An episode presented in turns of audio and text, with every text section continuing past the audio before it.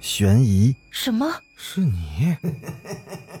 灵异、那个人他居然是飘过来的，他根本就没有腿。奇闻、三天后，警方找到了这辆三七五路公交车。惊悚、别过来！别过来！别过来！欢迎收听《九黎怪谈》。Hello，各位听友，大家晚上好，欢迎继续收听《九黎怪谈》。咱们今天来讲一个新的故事。跟我来！漆黑的长廊中，一个人在不远不近的地方低声的呼唤着，那声音似乎具有某种魔力。刘默不由自主的循着声音跟了过去。摸黑走出了长廊，眼前是一片空地，星月隐没于悠悠的天际。隐约可见一个黑乎乎的背影。你是谁？我是谁不重要。你不是想要学魔术吗？听到“魔术”二字，刘默的双眼大放异彩。你真的可以教我吗？当然。不过在教你之前，你得答应我一件事儿。别说一件。十件八件都可以，你尽管说吧，我照办就是。我教你魔术的事情，你不能告诉任何人，能做到吗？没问题。好，那现在开始，你仔细看好了。背影的话音未落，左手拿起了一把尖刀，滋啦一下，他砍下了自己的右臂。拿在手里，在半空晃了晃，右臂断裂处十分的平整，并无血液喷涌四溅。刘默是大惊失色，吓得脸色发白，呼吸急促。你，你这是干什么？那背影嘿嘿一笑，接着像安装了假肢一般，将右臂又给装了回去。似乎是为了证明右臂完好无损，那背影举着右臂在半空中画了个圈。刘默松了口气，这就是无所不能的魔术，并不是真的自残。表演完断肢的魔术，背影又举起尖刀对准自己的脖子，他猛地把脑袋给砍了下来，双手高高的举起来。尽管已经知道是在变魔术，可刘默仍然是感到一种彻骨的寒意。他的身体微微的颤抖，如同过电一般，一对眼珠是紧张的，似乎从眼眶里快爆裂出来。接下来的举动完全超出了刘默的意料。只见背影将自己的头颅像投篮球一样给抛了出去，那头颅在夜空中划出了一条恐怖的弧线。落在了黑暗之中，刘默忍不住尖叫，他身体瘫软如泥，跌坐在地上。那无头的背影转过身来，手里拿着尖刀，慢慢的向着刘默走了过来。刘默惊恐至极，已经说不出话来，想要逃跑，可身体完全失控，就像被人用线牵着的木偶断了线一般。背影停在了刘默眼前，虽然没有头颅，却仍然能发声。看到了吧，这就是魔术的最高境界。没有性感的助手去吸引观众的眼球，也没有高科技的道具用来弄虚作假，这就是真实的魔术。刘默似乎看到背影的头颅停在半空中。表情冷漠而犀利，空洞的眼睛半睁半闭，那青紫的嘴唇一张一合，他不得不拼命的点头表示认同。好，现在我就教你。刘默又拼命的摇头，眼泪无声无息的顺着脸颊流淌着。突然。那背影举起尖刀，抓住了刘默的左臂，直接给砍了下来，扔在了一边。又以极快的速度砍掉了刘默的右臂和双腿。瞬间，刘默伤口断裂出的血液四散喷溅，像是同时打开了四个高压水龙头一样。无头的背影嘿嘿一笑，又把刀架在了刘默的脖颈处。那是一把冰冷的刀，像是用千年寒冰打造而成的。刘默绝望的闭上了眼睛的那一秒，他的头已经跟他的身体分开了。胆小鬼，别害怕，这不过是魔术。睁开眼看看。刘默顺从的睁开了眼睛，他看到自己的残体躺在地上，双臂和双腿分散在四处，而他的头被无头的背影高举在半空。一个历史课本上经常出现的词语闪过了刘默的脑海。五马分尸，记住了吗？那背影说完，很快的把刘默的头和四肢又装回了身体。刘默试着动了动，身体并无大碍。那个背影一样的人转身就离开了，在前面弯腰捡起了自己的头，一手拿着尖刀，一手低了着头。慢慢的走进了黑暗之中。刘默爬了起来，拼命去追。你到底是谁？哥们儿，哥们儿，你醒醒，你咋的了？刘默睁开眼，发现王强拽着他的胳膊，使劲的摇他。他甩开了王强的手，坐了起来，大口大口的喘着粗气，拼命的去回想刚才做的梦，却发现根本就无迹可寻。这天是周六，宿舍里其他同学都回家了，只剩下刘默跟王强两个人。最近他们学习魔术学的是如痴如狂。吃过午饭，他们对照着电脑上播放的魔术教学视频，学起了扑克魔术。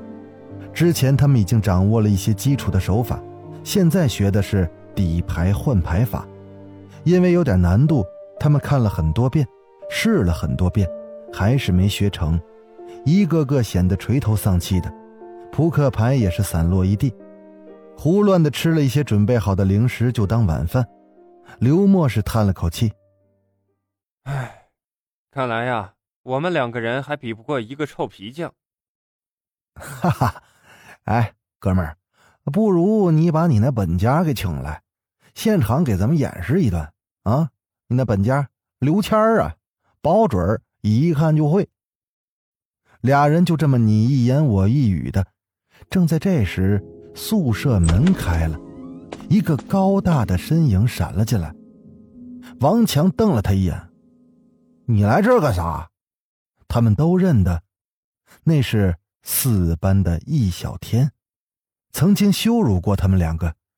事情还得从一个叫张玲的女生说起，她跟易小天是同班同学。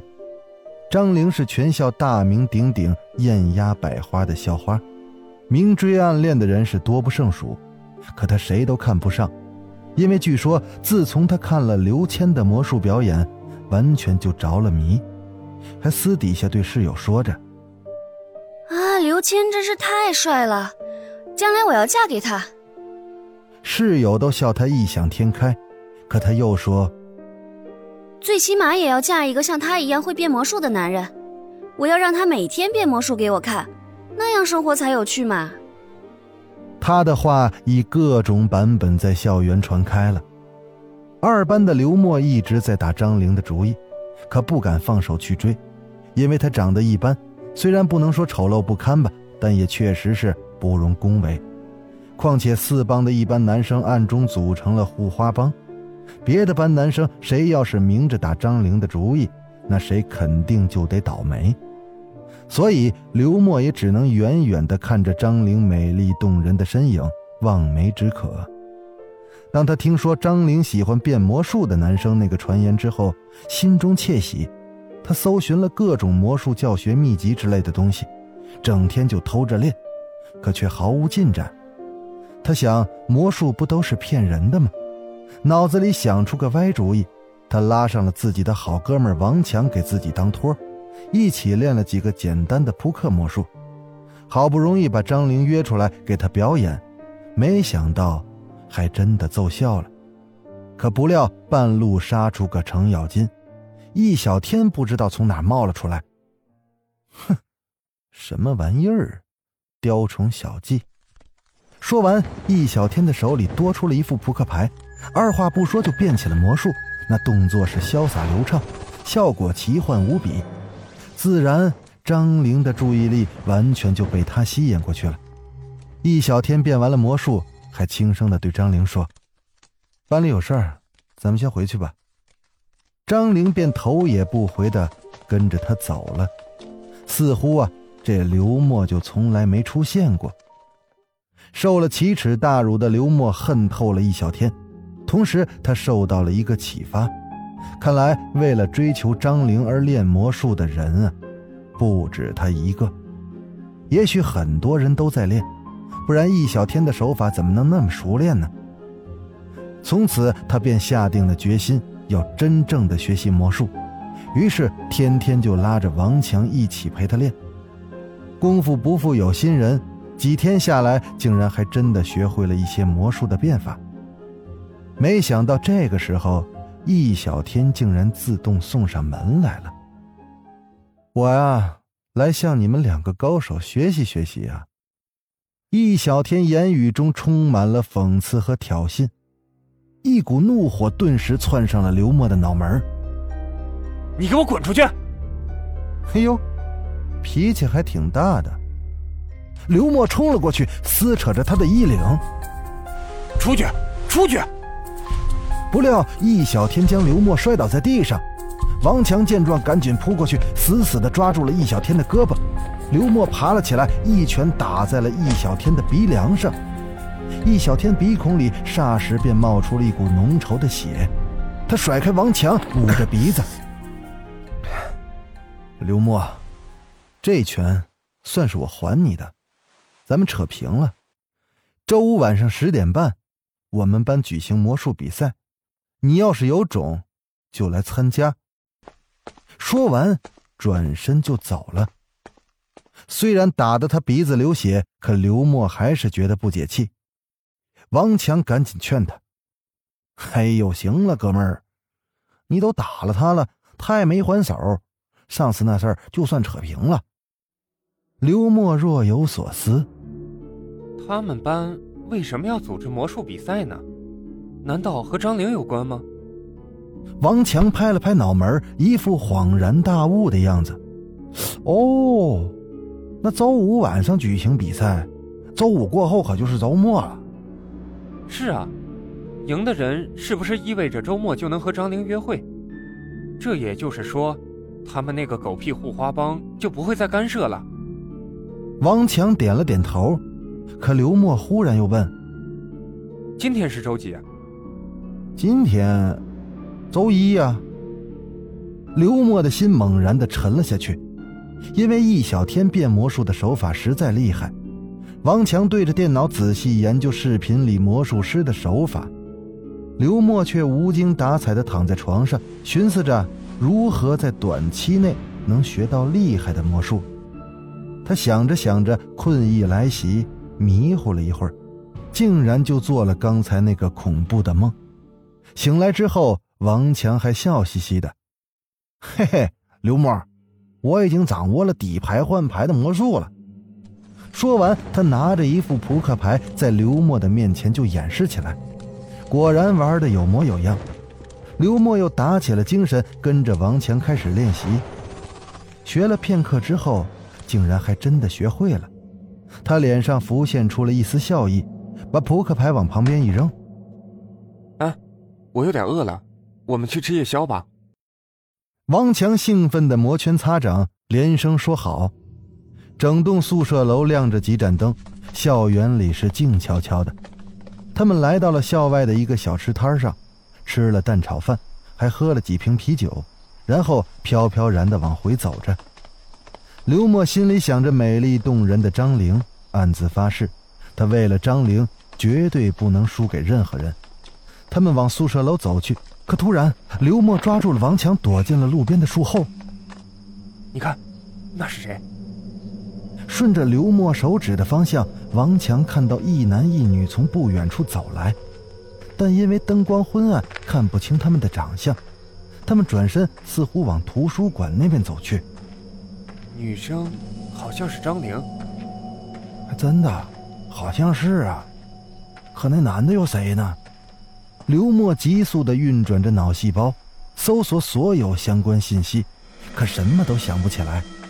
这时，王强忽然开口：“哎，刘默，你看，那男生好像没有影子。”刘默仔细一看，跟张玲并排走的那个男生，果然没有影子。好了。今儿的故事咱们先讲到这儿，欲知后事如何，咱们下回啊把它说完。我是主播九黎香柳，那咱们就下集《九黎怪谈》再见。